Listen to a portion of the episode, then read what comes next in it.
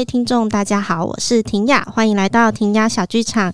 今天呢，我邀请到了同党剧团的团长来跟我们聊天，以及呢，也要来介绍接下来要演出的一个作品，叫做《白色说书人》。在作品里面呢，同党剧团的这位团长邱安成居然一人分饰七个角色，诶，那我看了一下这个介绍，有提到说这个故事是以台湾戒严时期作为一个背景。可是好像故事内容也不一定是在提这件事情哦。待会儿我们都可以来聊聊，就是这个部分。再来就是我还有很好奇一件事，听说舞台布置啊，我们看到一些剧照布置的跟灵堂一样，诶，我就很好奇了，跟灵堂一样，呃，不会吗？对啊，不会有一些什么禁忌什么的，因为我们前面也有一集在讲那个剧场鬼故事嘛，像这些都是我很好奇的地方。所以啊，我们待会就是来请那个安城来跟我们聊聊天，然后再来是。也听到说这个作品是独角戏，可是却有超偶师哦，就让我更好奇了。那我有这么多好奇的部分，先把来宾介绍出来。那我们就是邀请同党剧团的团长邱安成跟大家打个招呼。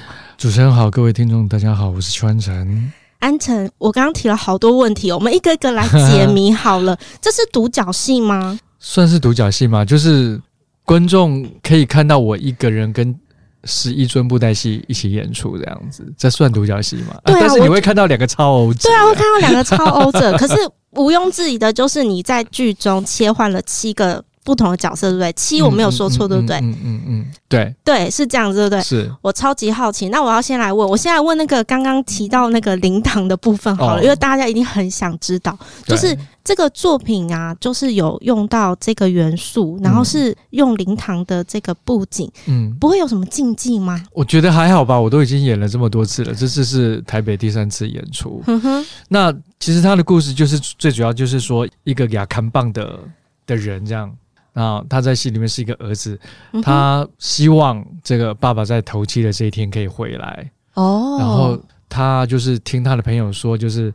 你只要在这个家里呢放一个爸爸喜欢的东西，然后就是布袋戏嘛，然后一直对这个布袋戏说话，爸爸在这个头七的这一天就会回来了。然后布置成灵堂是因为说他希望爸爸回来的时候，哦，他帮。爸爸做了很多纸扎的东西，他帮爸爸做很多纸扎的东西，对，然后这些因为纸，因为他是个亚扛棒的，就是在街头上亚扛棒的人，所以他基本上这个经济状况不是很好，所以他就他就自己做了一些炉灶啊、电冰箱啊、水族箱啊，希望爸爸去那个天堂的时候可以过得像是有钱的那个大爷这样子。哦，我要先来讲一下那个亚扛棒是台语对不对？就是我们会看到在路边举招牌的那样子的人。对，卖卖房子。卖房子啊，或是有什么，他们现在还是都会有聘请这样子的，呃，工读生，对，然后就是在街边可以举这个招牌亚康棒，刚刚在讲的是这个嘛，对不对？好，我们先稍微讲到这边，因为我觉得提到白色说书人的这出戏有很多要聊的部分，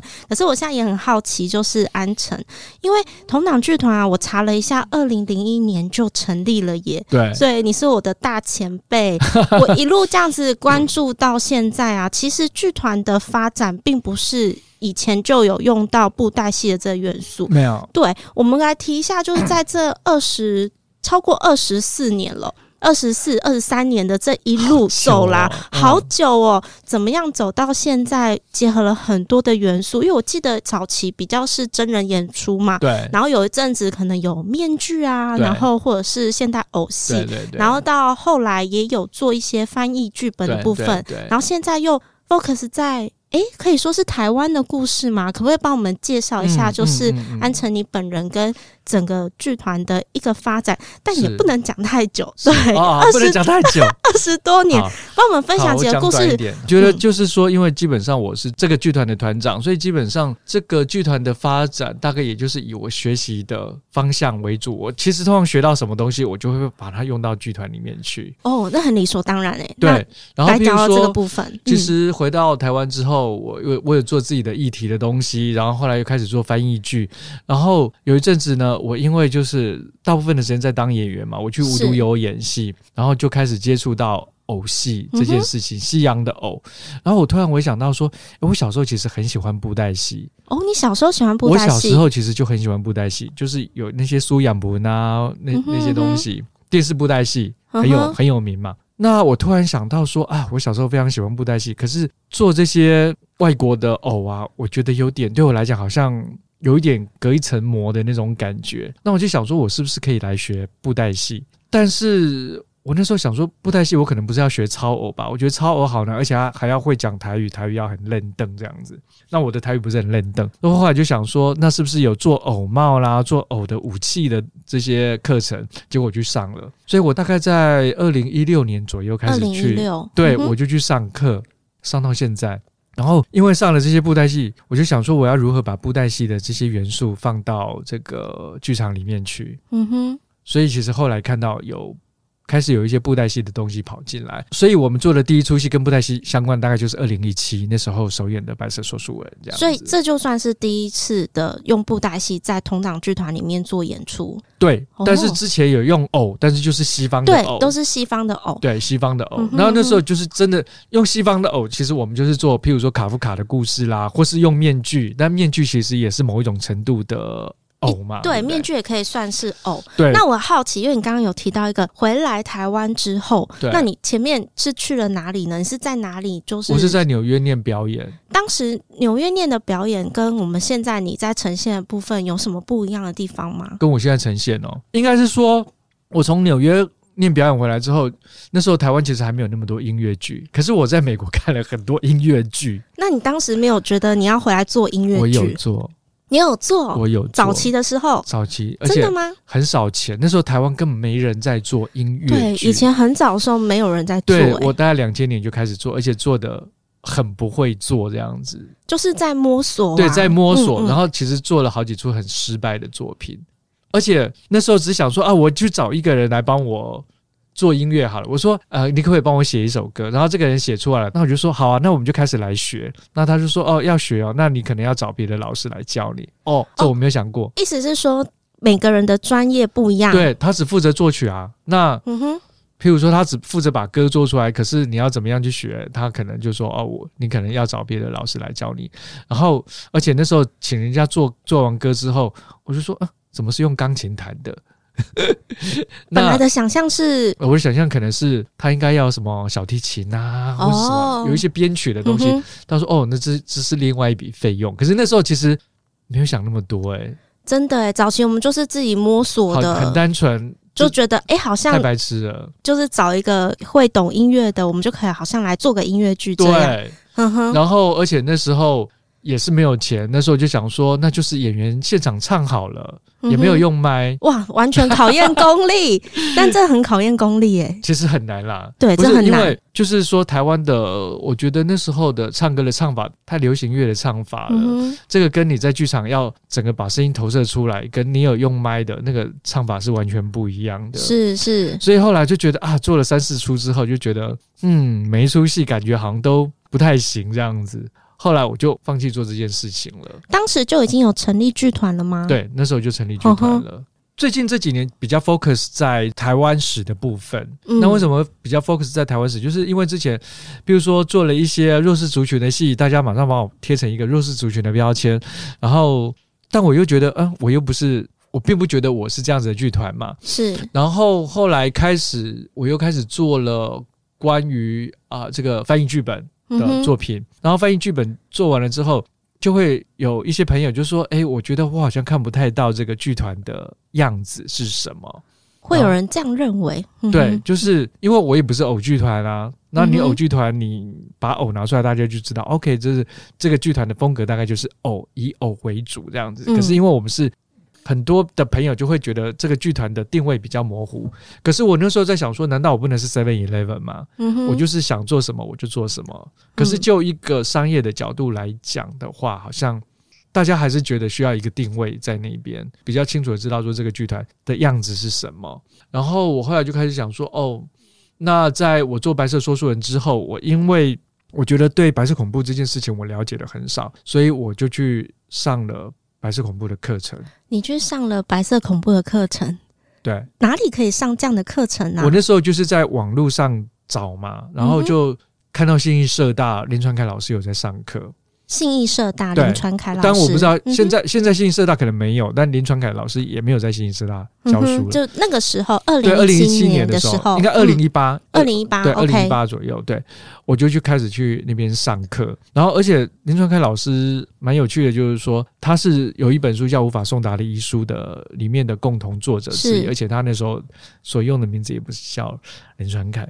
然后我那时候看到。这个照片，看到这个信义社大的照片，一张小小的，然后上面那个人就是又是一个大远景，你实在看不出来。学生上课，你会想知道这个老师长什么样子吧？你会想知道是不是？对呀、啊，你想要知道老师长什么样子，你在报名的那个简章上看到他的照片，这样对，对，要至少知道，哎、嗯，这个老师有没有跟你有一种有没有投缘？对，有没有投缘的那种感觉？但是看到这个老师又很远。站得很远，这个在照片里面就是一个小小的，全身什么东西都看不到，就想说啊，不管了啦，就去上课了吧，然后去上课。但我也想说，应该就是讲白色恐怖这种这种历史的，应该就是一个听起来都是什么老前辈，有年年长的人，年长的对老头之类的。然后去了之后才发现啊，怎么这个老师比我还年轻？对耶，他好像还蛮年轻的哎。对，现在应该只有四十几岁吧？现在，嗯嗯，对。所以那时候二零一七应该可能就只有 三十多岁，有可能，哦、真的或是四十出头，真的。那时候我在上课的时候，他都上什么课程呢？我好难想象哦。他蛮有趣的，就是说他那时候在新义社大开课，所以他就讲新义社大啊，在信义区发生的一些白色恐怖的案例。那我们知道新义区最有名的其实就是六张犁的乱葬岗嘛。对，这个有些听众应该知道，知道对，嗯嗯，他就在那个六张犁上面，那被发现了好几个乱葬岗的，对、嗯，然后他就讲那个乱葬岗的那些受难者好几个的故事，他一个一个讲，这样，嗯、其实这样子就可以讲一个学期了耶，一个学期就完了这样。嗯、那我就觉得说，这个老师对我影响基本上还蛮大的，就是说他除了讲到这个幸运社区的受难者的故事之外呢，他讲了。两个有关于这个性别的跟同志议题相关的这个白色恐怖的案例，一个就是冯冯，然后一个就是蔡志渊。那这个也许这个听众有机会可以去搜寻一下这样子。然后我从来没有想过，就是说，哎，性别的议题其实也会跟这个白色恐怖相关的，这是我以前从来没有想过。以前我就是把这两这两个事情是不会把它联想在一起，对，不会把它联想在一起这样子。然后后来发现说，哦，同志事实上可能也是无所不在的。他那时候讲了三个案例，对我来讲蛮有趣的。就是第一个就是我们刚才讲的冯冯啊，我就把它改成是灰男孩，就是去年去年，我们在实验剧场演的那个、嗯、林子恒的，对林子恒的独角戏，也是独角戏，对，是独角戏。嗯，然后另外一个蔡志远的案例就是他在一九五零年加入了这个地下党，也就是共产党、嗯，然后他后来开始被抓，可是他在逃跑的过程中呢，他为了掩人耳目，他就男扮女装。嗯哼。那他男男扮女装，在他的自白书上面啊，其实不太讲他的，就是说他做了什么事情，他吸收了谁，或是他被谁吸收，他他们做了什么事情，嗯，他反而可能花了很多时间在讲说，我觉得我穿女装的样子很漂亮，我去那个理发厅的时候，这些理发小姐都说我的样子很美之类的，嗯，他花了很多时间在讲这一些，可是其实我们不太知道他是不是同志，其实是也无妨，但。只是说我们不知道这些事情，这样子，这件事情就让我觉得很有趣。怎么会有一个这样子的人存在？这是我没有想过的。嗯哼，所以我后来就把这个蔡志远的案例改成是我们我们两年前演的一个作品，叫《父亲母亲》。然后这个作品我们导演就是在这个实验剧场演出嘛。然后我们后来去年就是我们就到稍微大一点的剧场，在北艺中心蓝盒子演出这样子。那今年就有可能会。再两个字又再重演一次。第三个案例其实大概就是北门邮电案。那北门邮电案大概就是说，一样是在一九四几年、一九五零年的时候，那时候台湾刚刚被就是所谓的光复啊，就日本战败，然后台湾光复，然后台湾掀起了一个这个学国语的热潮，为了要这个迎接祖国的来到。所以大家就开始学国语这样子，嗯，好，然后在这个北门北门邮局，应该很多听众都知道吧？它的就是有一个外观很像是那种古典的外观，在在博爱路上，对，台北博爱路跟那个中校这边，很多剧场工作者都知道，它晚上都有开。对，夜间邮局，我们常常要去那里赶案子，赶案子还可以投案，没错。然后北门邮局，它就是发生了这个所谓的北门邮电案，嗯，就是那时候。北门邮局他们有工会嘛，然后他们就是请了两个老师，叫季梅珍跟钱静之来台湾帮他们的员工上课。嗯，然后他们那时候就是台湾人跟这个外省人的薪资，他们同工不同酬，而且差了六倍到十倍，好多哦，对，很多。嗯，所以他们其实很不满。可是这些人基本上都是受日治教育的，嗯，呃，所以他们其实不知道怎么样去反抗或是去反应，嗯、他们不知道。然后这个国语课的这个这个季梅珍老师就教他们说：“哎，你们可以怎么样去做？参加工会，替自己发声，嗯、然后去当这个。”工会的干部，哈，呃，争取被选为工会的干部，然后替替自己发声，嗯，嗯，然后去争取自己的权益。如果你不站出来，就没有人会就没有人会帮你。是，然后这些这些台湾的这个邮局员工，他们就听了他们的听了这个老师的话，然后事实上，这个老师除了教国语之外，他也会就是说花了很多时间去讨论这个社会问题，就是说，哎，你们最近在这个碰到了什么事情？你们在生活中碰到什么事情？你们有什么事情觉得是不满的？然后其实他们就会用这种方式去鼓励他们说怎么样去找寻出路。这样对，嗯。然后他们也会有一个这个，他们也编辑了一个杂志叫《野草杂志》，然后就是同学可以投稿，把他们自己的故事以练习写国语的方式、写国文的方式，就是投稿。嗯、然后他们基本上呢也会演出戏剧哦，哦他们演出《白蛇传》。还有，对他们有演出《白蛇传》在中山堂演出，但这个《白蛇传》基本上他们就会改编，基本上就是比较在抗议呃那他们的这个遭遇，或是他们的这个所受到的不不公平的待遇这些事情，好，他们会改变成这样。所以基本上他们因为这个这个老师来，他们开始有一些社会意识，他们的社会意识抬头了。但是后来才发现说，后来这个基隆中学有一个光明报，嗯，被。光明报爆发了，就是后来才知道哦，基隆中学的这个校长啊，其实他们可能就是就是编编辑了，或是印帮帮忙编辑，或是印刷这个光明报。那光明报就是他专门在讲这个中共的一些消息，嗯，哦，那就是全部都被以匪谍，因为他们可能都是中共地下党员，确实全部被抓起来了。然后被抓起来之后，他们后来才发现，哦，钱静之跟季梅珍事实上也是共产党员，哦，然后他们事实上就是借着这个。工会的国语课，他们开始吸收吸收他们的党员，那是这样。这个是好还是不好？我其实我不能说好还是不好啦，但我觉得这件事情对我来讲是有趣的。对，这些人，他们不觉得自己被利用了，嗯，而且他们觉得，因为碰到了老师，被开启了一个就是要去争取对自己的权益，他们的整个意识抬头了，他们整个的视野变宽了，所以他们一直觉得说，我们不是共匪。我们也没有被吸收，对，没有。事实上，他们有，他们有被吸收吗？他们最后知道是被吸收，哦，真的，对，而且他们一点都不后悔。但是他们的确觉得这是我们可以做的事情，这也是我们那时候唯一可以做的事情。嗯，所以他们觉得地下党就是我们，就是一定要参加。我们只有参加地下党，我们才可以对抗当时的国民政府。嗯哼，他们有好几个也的确是想要在这个中共打过来的时候，他们要里应外合，解放台湾。那。所以这件事情，我就会想说，为什么以前李李李登辉哈，或是好几个我们很敬重的这些这些艺文前辈，其实他们都是地下党员，中共地下党员，为什么他们那时候会会去参加地下党？嗯，我觉得这件事情其实是可以被思考的，而且那时候的中共跟现在的中共又是一样的政权吗？我觉得不一样哎，时代背景也不同。对，所以我觉得这些事情都可以。都可以去想啦，嗯，对，嗯、那我对我来讲都是蛮有意思的，嗯哼，那这个可能是我之后要做的，就是接下来下一个作品，对，但是因为我觉得说，其实我没有一直想要做白色恐怖，但我只是觉得说，我们像我这个年代，就是我们以前所受到的教育，就是有关于台湾史非常少，然后因为去上了课，你才会发现，哇，台湾好多故事，好有趣，是，但我们都不知道，嗯哼，那你看那个什么。公司有一个什么斯卡罗，也是蛮有趣的。对啊，但怎么觉得好像是在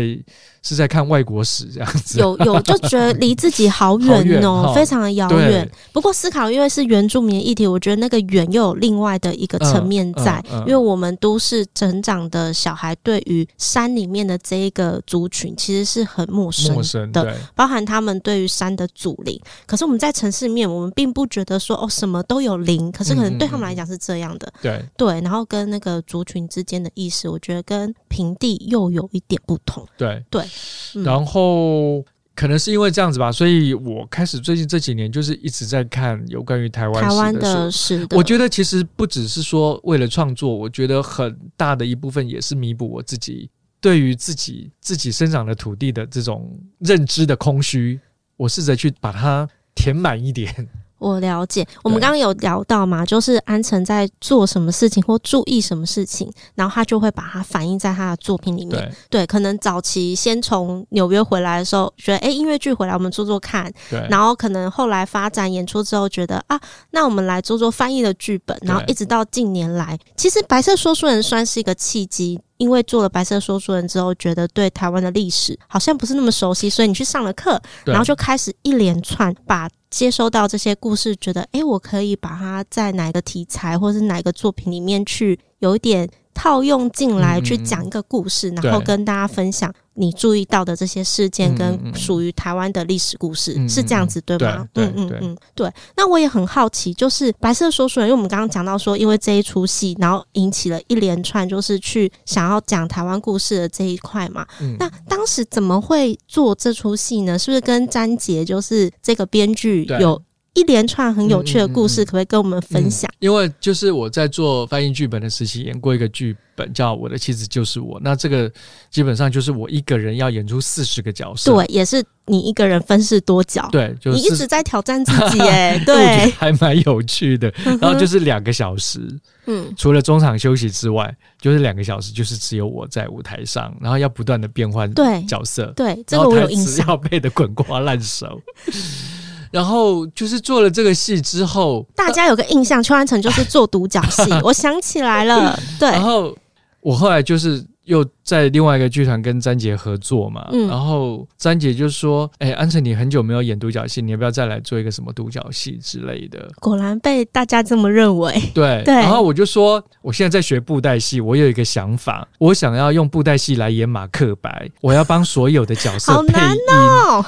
对，就是包括马克白、马克白夫人啊，什么精灵啊，什么 国王啦之类的这样子。然后他就说：“我觉得这个 idea 太烂了，马上被打枪，没什么意思。”对，那后来他就说：“安诚，我现在在我我最近才刚好看了一个这个一个纪录片，就是有关于吴乐天的纪录片。”哈，我们要科普吴乐天是谁啊？吴乐天就是他口天吴，快乐的乐，天才的天，嗯、这个他就是基本上是一个很有名的这个广播节目主持人，然后是、哦、对，是地下的广播节目吗？对，他是戒严时期，其实这些都是没有办法浮上台面的。对对，对，然后他就是会在他的节目呢，就是讲廖天丁的故事啊，吴乐天讲古廖天丁，对，对这个可能吵一下应该。嗯嗯，应该可以找得到哈，然后还蛮多资料的。然后吴乐天这个也是蛮有意思，就是说他会讲边讲吴乐天，然后还会这个据詹姐所说，他会边卖壮阳药，然后好像地下电台都这样，然后卖广就是卖这个药的广告。嗯，然后他说事实上他卖这个药啊赚了很多钱，嗯哼，可是后来这些钱可能都不知道不知道花到哪边去，挪去他用这样子。但是事实上有趣的，也就是说他讲廖天丁的故事，其实。廖天丁是抗日，可是事实上他是借着廖天丁的故事在骂当时的国民政府。哦，好像地下电台都这样哎、欸。所以其实他后来这个电台就是被查，然后这个他就是被抓嘛。嗯，然后被抓，我不知道关多久哈，然后被。关出来之后，其实这个人就是开始精神有点不太对劲。那所以詹姐那时候是看到这个纪录片叫就是这种声音，还是就是那种声音，我有点忘了。可能讲吴乐天的纪录片。对对对，这个好像在 YouTube 还是可以找得到观众可以看一下，蛮有趣的一个纪录片。然后这个我是说，观众看到这个纪录片的时候，会觉得这个吴乐天的状态、精神状态其实不太对，看得出他生病了，这样。嗯啊、呃，对，精神不正常。嗯，然后他就会说，他觉得。他被监视，他被监听，嗯、他电话被监听，嗯、然后就说他的那个。啊、哦，他还说自己得的写写的诗得得到什么莫斯科的什么诗人奖啊，还是什么作诗奖诗的比赛。然后这个导演就问他说：“那你的这个奖牌或者是奖状在哪里？”他又拿不出来这样子。所以詹杰后来觉得这个吴乐天蛮有意思的，而而且后来他就是做了一些调查，也发现说吴乐天他以前曾经帮过布袋戏团做过口白，也就是不是超偶，可是有帮他们就是念这个、哦、念这个。口白，嗯，好，就是帮他们配音念口白这样。这个就觉得好像你可以来演这个角色，对，他就觉得我好像可以演这个角色。嗯、那后来他后来发展了一下，他就跟我说：“安辰，等一下，你的这个台语太烂了，吴吴乐天的台语实在是太好了，而且他有一种愧靠，对，那个一般人可能都没有办法学起来的。对，对他后来就说：安辰算了，我们放弃吧。但是他其实并没有百分之百的完完全放弃，他把吴乐天的这个形象用在。”这个戏里面的用在白色说书的里面，所以他成了这个戏里面的我的父亲的一个形象。然后他那时候又看了另外一本书，就叫《无法送达的遗书》。我们刚才讲到这个林传开老师，然后他是《无法送达遗书》里面的其中的一个作者。首版的时候，他他用了一个假名。但是现在再版了，他就采用他的真名这样。嗯、然后他那时候又看了这个无法送达的遗书，那这本书是就是关于这个那时候很多受难者他们在呃这个被枪决之前，事实上他们都有写了很多的遗书要给家人，可是事实上这些书都被扣押了嘛，一直到五十年、六十年之后。才来到家属的手上。对，才到家属的手上，他们才发现哦，原来我爸爸写了这些。这些东西给我都不知道，嗯，然后他看了这些书非常感动，所以他后来就把吴乐天的故事跟这个无法送达的遗书基本上做一个结合，然后所以就变成了这个白色说书人。然后基本上他的故事就是说，我这个角色叫陈文斌，然后我希望这个爸爸在头七的时候可以回来。然后就是有人，哎，这个我刚才有讲过吗？没关系，你讲啊。对，好，那然后基本上就是有人跟他说，呃，这个用他最喜欢的东西，对，就是放一个爸爸最喜欢的东西，嗯、然后爸爸可能就是可以感应到，然后只要一直这个摸着这个爸爸最喜欢的东西，跟爸爸这个最喜欢的东西讲话，然后他就想起来，哦，爸爸小时候常常用布袋戏演这个廖天丁跟安姑的故事，嗯哼，给他听，这样子，他就去放了一个廖天丁的这个布袋戏在舞台上。嗯哼，就是对着这个聊天厅说话，所以在整个过程中呢，这些布袋戏就是会火起来，然后他们会跟我对演对手戏。OK，那你自己会抄偶吗？我没有抄，我只有抄一点点，只有抄一点点。对，因为你知道，我觉得布袋戏跟那种传统跟京剧一样，你知道，不是学个一年两年，超级难的，所以我们有邀请很优秀的操老师，就是来合作。对对对对，对，因为我觉得我还是不要那种。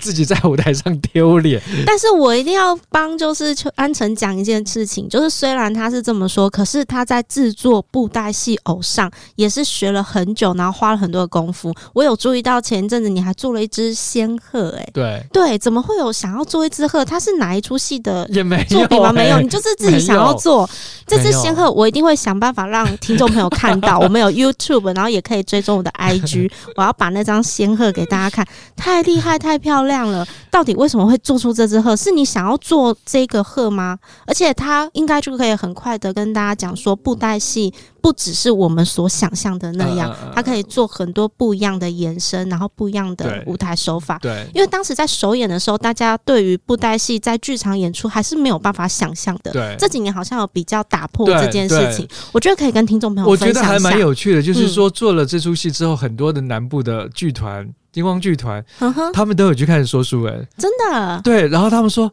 天哪，原来布袋戏可以这样子玩。”对，因为中南部好像比较多还是那个彩楼的状态。对，对，对，嗯嗯。然后，而且我觉得以前布袋戏啦，就是说比较就是一个布袋戏，可是事实上说书人他布袋戏被创造出。两种的意涵出来，他布袋戏除了譬如说这个廖天丁之外，事实上他还代表了这个我的爸爸。嗯哼，这个可能观众要看看戏才会知道，嗯，所以我觉得他布袋戏被创造出很多不同的层次出来，不同的层次的意思。然后他们也没想到，嗯，哦，原来这个这个意思也可以变成布袋戏的舞台，然后这个炉灶也可以变成布袋戏的舞台，冰箱也可以变成布袋戏的舞台，就是在这出戏里面。布袋戏它其实没有一个固定的彩楼了，它随随时随地就是可以利用这个现成的道具，就家具就变成舞台，这个也是他们没有想过的。嗯嗯嗯。然后布袋戏跟真人演的时候，其实也是非常少。是，那其实我觉得这难度还蛮高，因为两个的比例比例差很大哎、欸，对啊，对对对，所以这个要怎么样去演，其实也蛮难的。所以我们用的是那种基本的布袋戏有的尺寸嘛，对不对？对，大家就可以想象那个比例真的差蛮大的，很考验导演的功力。对对，而且蛮有趣的，就是说做这出戏的时候，因为我们的布袋戏就是不是去这个一般的这个商店买的，所以。每一尊都是为了这出戏量身定做，对不对？我相信也是。然后真的，我就跟因为剧场一般大部分就是这样嘛，你所有的服装基本上都是你要为了这个戏啊，你要量身定做啊。所以我那时候就跟詹姐讲说，我就只有十万块。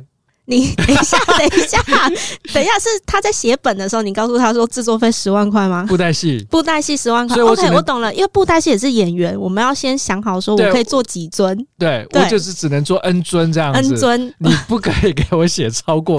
他不能写 N 加一的角色，对对对，就是这个 这个数字出来，你就是只能这样哦，这样。对，然后但是他后来还是多了一只老虎。等一下，那个老虎是不是我的父亲母亲有用到？没有，是不同。父亲母亲的老虎事实上是我做的。哦，是不同尊。OK，对，是不同尊。然后那时候因为我还没有制作老虎的能力，嗯哼。但是白色说书人的那个安姑的衣服就是我做的。哦，对，因为那时候老师一直。做不出来那个安姑的衣服，后来我就决定自己做了。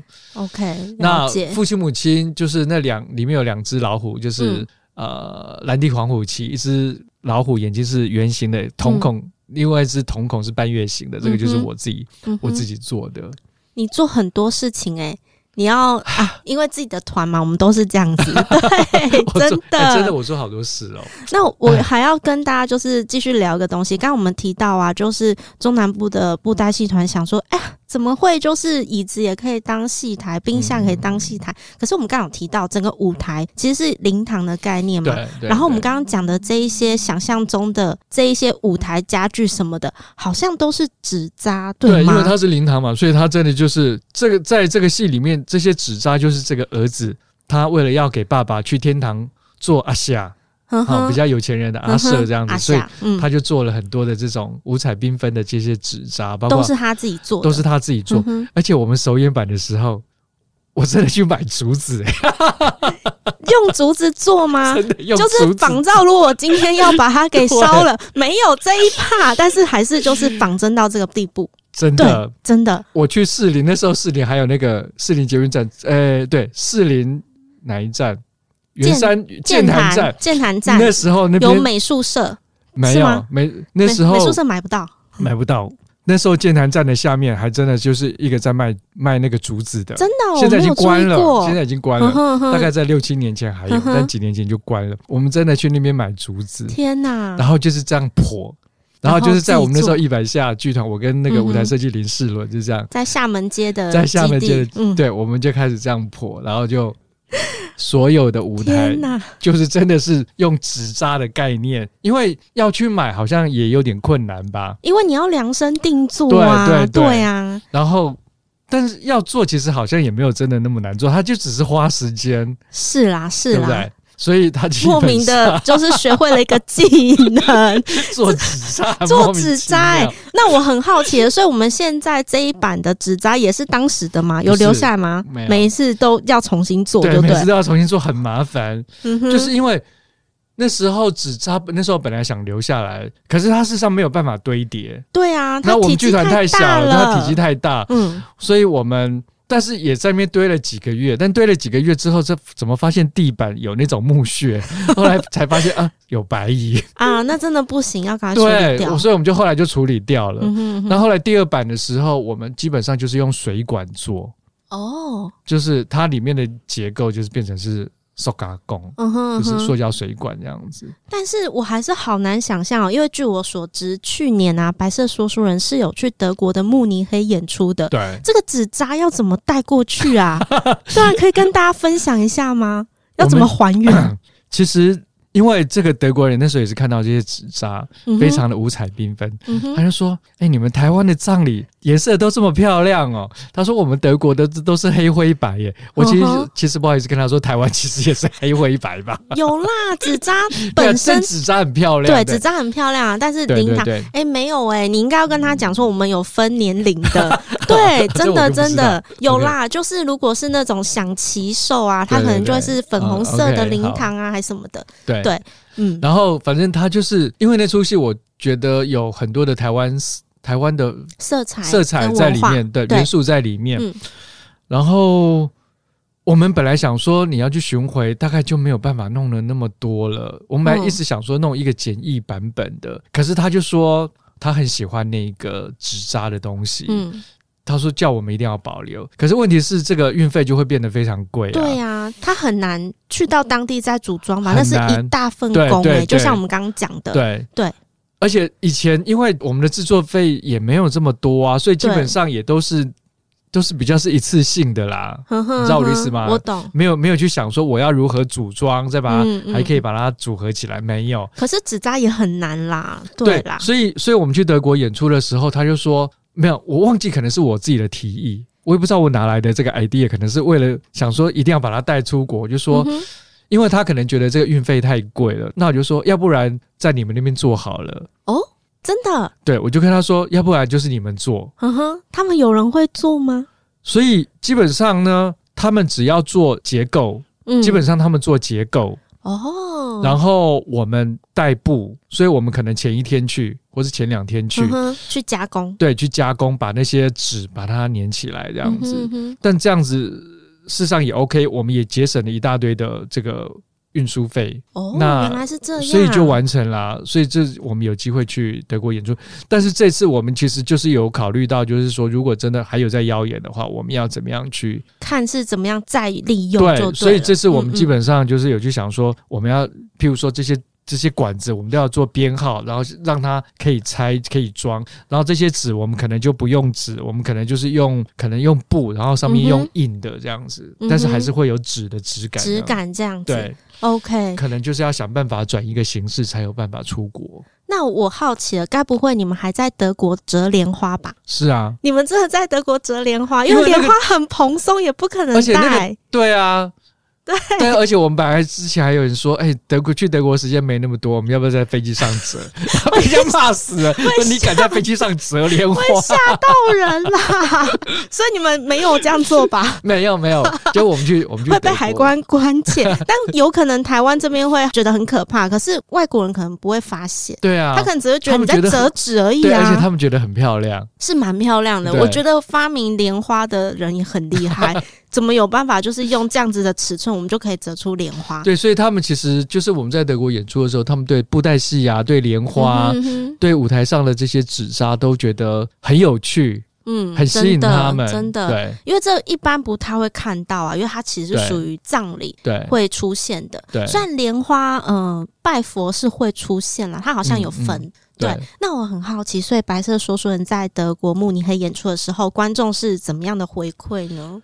其实我本来以为说他们会看不懂，但是其实也因为里面讲了廖用讲了廖天定跟安姑啊，哦、然后潘金莲啊，其实孙悟空他们对这些角色其实都不知道。对，但是反正他们可能对潘金莲他们也不知道。OK，潘金莲他们就只知道 OK，这是一个妈妈。嗯哼哼，然后一个这个廖天定他们就想说这是一个侠。侠义之士，对侠客，对义贼之类的，他们只知道这样子，可能不太知道其他的历史背景。然后他们有些人对台湾真的很不了解，他们就说：“你们现在还可以这个自由的演出这些戏吗？在台湾演出这出戏的时候，有没有被？”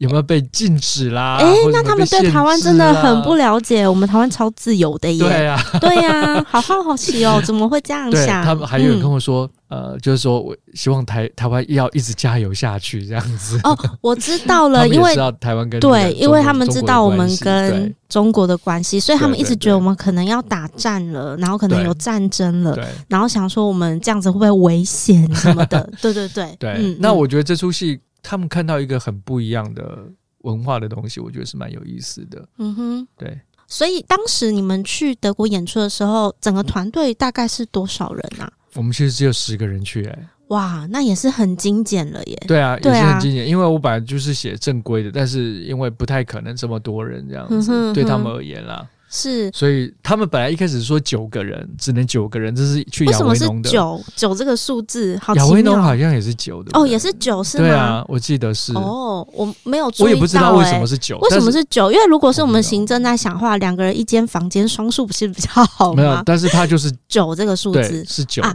可能就是单数的最大值啦。哦，可能是吧。对，他就说只能九个人。嗯哼哼。那但我那时候是说我需要舞台设计也跟去，因为舞台设计是需要蛮重要的贴花。对对对对对，因为他要过去整合这整个舞台的美术嘛。对。是不是也有悬吊什么的？如果有啊有啊，所以我们有一个 TD 要过去，一定要过去。吗，就是因为我跟他说舞台设计没有办法做这些事情。对，因为我们也可以跟听众科普一下，就是 TD 它是舞台技术指导。那通常舞台设计它可能会就是在舞台的美术上啊，然后风格上啊，会跟导演这边做一个沟通，然后去做呈现。可是要把它变成在舞台上面的时候，有一些技术上的部分，我们就会另外再找 TD 舞台技术指导来协助。譬如说可能吊，是悬吊，用什么方式吊？悬吊，或是它过程当中可能会有些特殊的上下啊，这或是突然间要出现啊，然后你就要配合这个剧场去做。这样子的规划，然后看怎么样可以执行。嗯、对，嗯嗯嗯，所以有一个 TD 的角色，十个人里面含设计、舞台设计又含 TD，嗯，然后表演者基本就三个了，个剩五个人呢。对啊，哇，那真的非常的精简，很精简啊，超精简。我有注意到你有 PO 说，你们演出结束之后，好像有去到一个集中营，有啊，去做参访，这个可以跟我们透露一下吗？因为我看到那个描述，觉得哇，也是很不可思议。哦，好像也还好啦，就是真的吗？因为其实我在台，我在台湾的时候。其实我也从来不去什么绿岛之类的。对，我而且我在景美住了好几年，我后来才发现，哎，我家旁边居然是景美人。哦，你之前没有注意到吗？真的。所以我以前就是就是真的很不注意什么白色恐怖啊，我完全不知道啊。嗯哼嗯哼，我在景美镇还住很久，我那时候只唯一记得是哦，景美人权园区。有释放出场地，你要租排练场可以去租啊！原来如此，我只知道这件事情，然后就想说，啊，景美人权园区在哪？哦，它离这个捷运站好远了，不想去。蛮远，它在秀朗桥旁边，对，不是一个方便抵达的地方。这是我唯一知道景美人权园区。嗯然后一直到几年前，也是因为可能说书人之后就上了这个白色恐怖的课程之后，嗯、会开始注意这些事，对，会开始注意这些事情，然后就开始去，我真的去景美人权园去参观啊，就是知道说哦，这个房间超小的，然后居然要挤了十几个、二十个之类的，嗯嗯嗯，然后知道这些这些囚犯以前在这边是怎么样的生活，然后怎么样被不人道的对待，对对对，对，那所以。去过这些地方之后，就想说，哎，德国慕尼黑那边有一个也是很有名的集中营嘛，嗯，好像是第一个集中营嘛，嗯，叫什么名字我忘记了，嗯，然后我们刚好有机会去，我可能也就只有一天的时间可以可以休息吧，所以我那天的时间就最后一天就跑去那边看了，啊，的确也也会做比较啦，就是说他们那边到底发生什么事情，然后了解一些德国历史，因为我觉得很多。转型正义的事情，德国其实做的蛮好，但是台湾其实还是没有没有处理的很好，这样或是或是尚未完成。嗯哼，对。那我希望有机会可以找到一个德国的团体合作，然后做有关于这样子的、呃、的戏。嗯，但这是希望了。就我觉得埋在心中，如果有遇到这个机缘，应该就可以促成这样子的合作。对，对对，就像当时詹杰说：“哎、欸，你很久没有做独角戏了。”然后就这样子跟你讨论之后，长出了这个作品一样。对对，嗯、而且做布袋戏，我后来才发现，为什么以前那么少布袋戏剧团敢把这个啊，那么少现在剧团敢把布袋戏放到这个现在舞台上面，因为太麻烦了。怎么说？你多说一点，怎么麻烦？多说一点。嗯，譬如说。我们那时候因为一直在做现代剧场嘛，所有的东西你都是要为了这个制作而做的，对不对？对。所以我那时候找了这个布袋戏老师啊、呃，布袋戏的师傅，我就说，你可不可以帮我刻一个廖天丁的偶头？好、uh huh. 你帮我刻一个潘金莲的偶头。他说好，那我就说，那你可不可以先画一个图，让我知道说，譬如说我们找服装设计也会啊。哦，我们会先对过那个草稿草图。对啊，对啊。然后譬如说颜色啊，然后样式啊。Uh huh. 对不对？对，然后他们就说：“哦，没有，我刻出来怎样就是怎样。”那在脑海中，他没有办法先沟通的。没有，我完全可以想象，真的，就像我们看到的那一些很厉害的庙宇的一些绘画，它好像也没有草图。对对，但是就师傅画了就画了。就是舞台剧，因为你必须要，就是所有的舞台啊、服装，你其实你要整合是一个综合艺术，对，是个综合艺术，而且你要彼此配合嘛。对对对对对，所以。他们说没有的时候，我们就哎，我们要怎么样跟他们合作这样？嗯哼嗯哼。然后，比如说我找服装设计，服装设计是有的布袋戏的服装设计，他也说哦没有，我做错了这样就是这样。哎、欸，真的哎，那真的跟我们就很不一样 哎、啊。对啊，对啊。那我也很好奇，因为你有学过现代的戏偶嘛，那跟到布袋戏，那你觉得他们这之间又有什么样的不一样吗？哦，差很多。对啊，就可以跟我们分享。因为布袋戏的老师，我一直觉得这些布袋戏老师很厉害，你知道吗？是，他们基本上。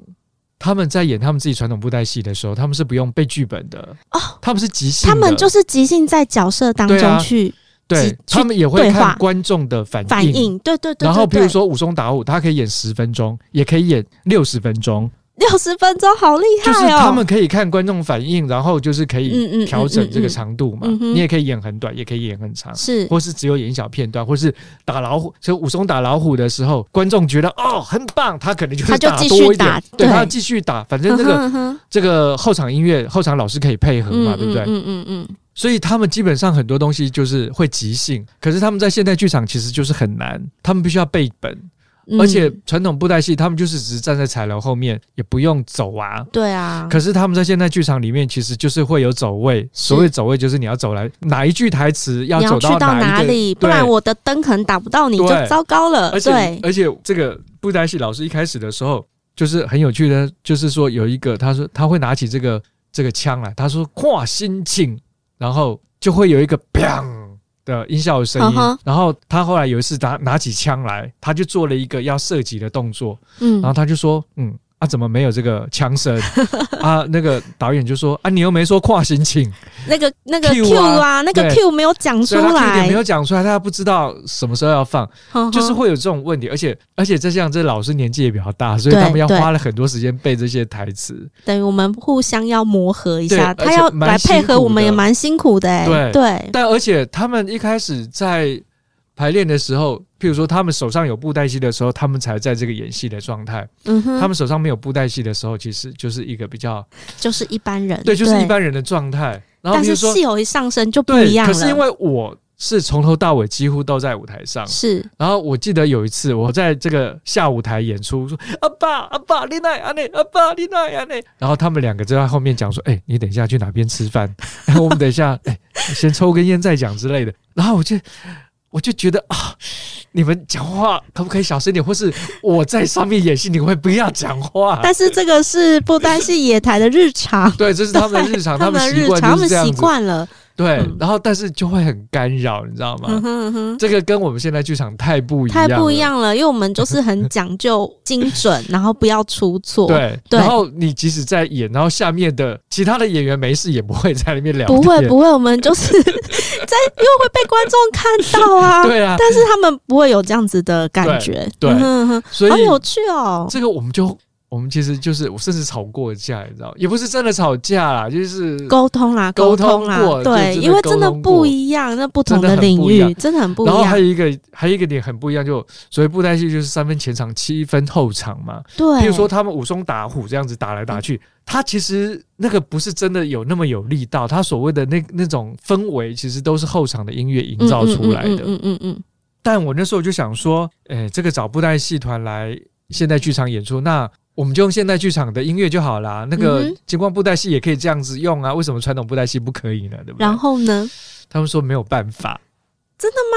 对，他们一开始觉得可以，可是他们就是打，就是觉得少了个什么，没有 feel，没有现场的那个。对，他们那后来怎么解决的？他就说，他就说，安辰，你还是我们可不可以就是找这个乐手来？我一听到乐手，你你开玩笑吧？对，就是钱呐、啊。然后钱，然后我说钱呐、啊。一般的乐手大概就是四五个嘛，对啊，四五个，哎，那多少钱啊？还要在舞台上，舞台上还要有他们的位置，哎，基本上就是 N 万块。对对对。然后你知道一一出戏的小剧场这种没那么真的真的没有非常有限，对，真的没办法。就说那我就说哦是这样子哦，那就要不然我们去录音好了啦，我们就用录音的好不好？至少我花了一点录音费。他们有 OK 吗？他们其实一开始也不愿意。我觉得真的要熟悉，嗯，因为录音。就像我们刚才讲的，你武松打虎，你可以他们有一些现场的临场反应，对临场反应，他们可以这样子打。可是你录音的话，你他们就要去记住说配合那一个，对对对，他们要配被音乐给限制。是，可是他们其实正在演这个传统布袋戏的时候，事实上是音乐要 follow 他们的感觉。对对对，那个主从关系是不一样的，是不一样的。所以这个对他们来讲，他们又觉得啊，他们没有。但是他们就是后来就是习惯了，而且他们就说：“哎、欸，那我怎么知道在实验剧场之后那个距离是要怎么样抓？”呵呵，我们其实也不知道，要进去之后才知道，才能知道。所以他可能进去之后要稍微要调整一下，要打多久，然后从 A 点跑到 B 点之类的。那我们这一次又找了新的偶师合作、欸，哎、啊，那是不是又要再磨合一次？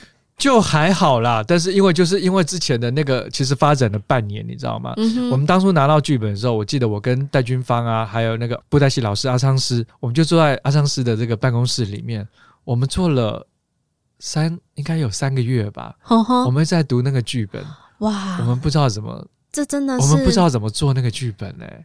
然后呢，后来是怎么样突破的？后来怎么突破？我那时候记得非常清楚，戴军芳导演就说。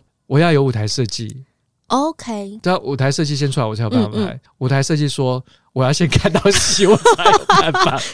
那怎么办？那怎么办？不知。所以我们后来就是在那边纠结了好久，你知道吗？然后可能就是那时候排练场有什么，我们就拿什么。那时候黄武山就是其中的另外一个这个布袋戏老师，他送给阿昌师一个汽车座椅。那个坏掉的汽车座椅，哦、然后我好像有看到剧照上有，有。对，对，然后戴军芳就说：“那这个就拿来。”就拿来用，就拿来用吧。我一开始还以为，哎、欸，是开玩笑的，没想到它是正式演出，太有趣了。我觉得要留一些伏笔给大家，感觉刚刚大家有听到，哎、欸，有汽车座椅，又灵堂又纸扎，这是没有汽车座椅，好，这是这是没有。那我们就来期待说，在演第三次，在台湾演的第三次，到底会长什么样子？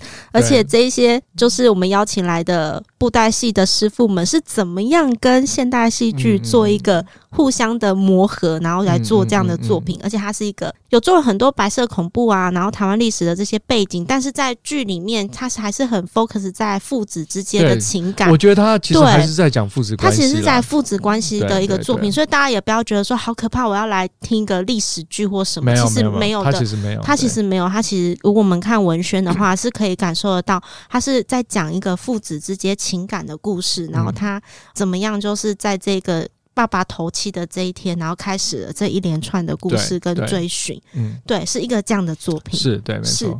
那我们要来讲一下，就是购票资讯了。